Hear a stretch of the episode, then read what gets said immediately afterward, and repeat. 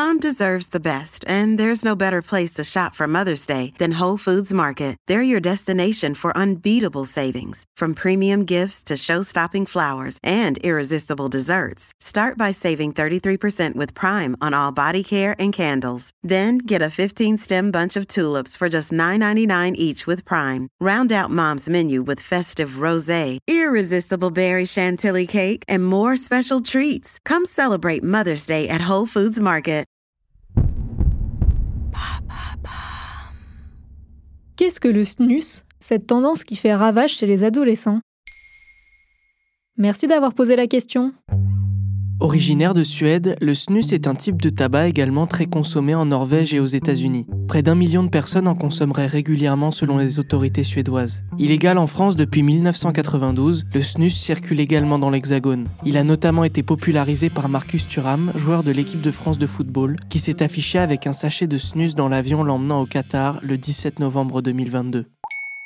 Ça veut dire quoi, snus? Alors ce n'est pas un acronyme, mais il se traduit par tabac à priser en français. Aux États-Unis, il est plus souvent appelé snuff. Finement broyé, le snus peut se présenter sous une forme sèche, poudre à inhaler par le nez, ou sous une forme humide, un sachet à mâcher ou à placer sous la gencive, qui est la manière la plus courante d'en consommer. Et pourquoi est-il si populaire chez les jeunes?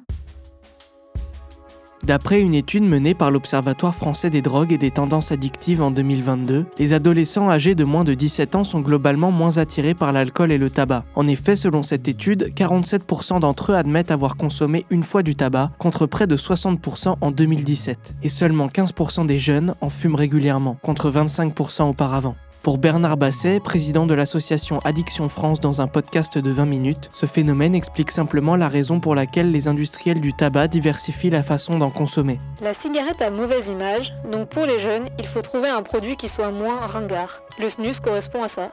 Le hashtag snus a comptabilisé plus d'un milliard de vues en Europe. De plus, la stratégie marketing du snus est faite sur mesure pour les adolescents. Leur packaging coloré rappelle celui des puffs, une cigarette électronique jetable ayant une forte teneur en nicotine. C'est en moyenne l'équivalent de deux paquets de cigarettes pour une puff. En effet, en France, 13% des moins de 17 ans en ont déjà consommé en 2022 selon l'Alliance contre le tabac. À l'image des puffs, les goûts des snus sont multiples et fruités. Pastèque, menthe, cola, fruits rouges. Enfin, le prix de la snus enterre définitivement la cigarette, puisque pour l'équivalent d'un paquet à plus de 10 euros, une boîte de 20 sachets de snus ne coûte qu'un peu plus de 5 euros.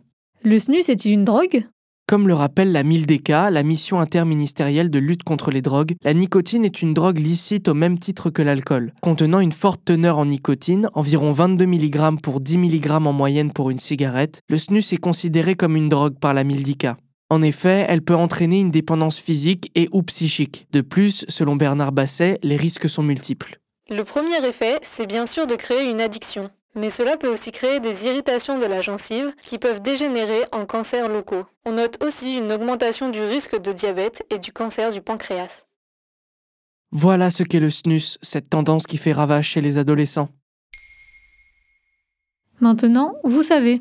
Un épisode écrit et réalisé par Samuel Limbroso. Ce podcast est disponible sur toutes les plateformes audio. Et si cet épisode vous a plu, n'hésitez pas à laisser des commentaires ou des étoiles sur vos applis de podcast préférés.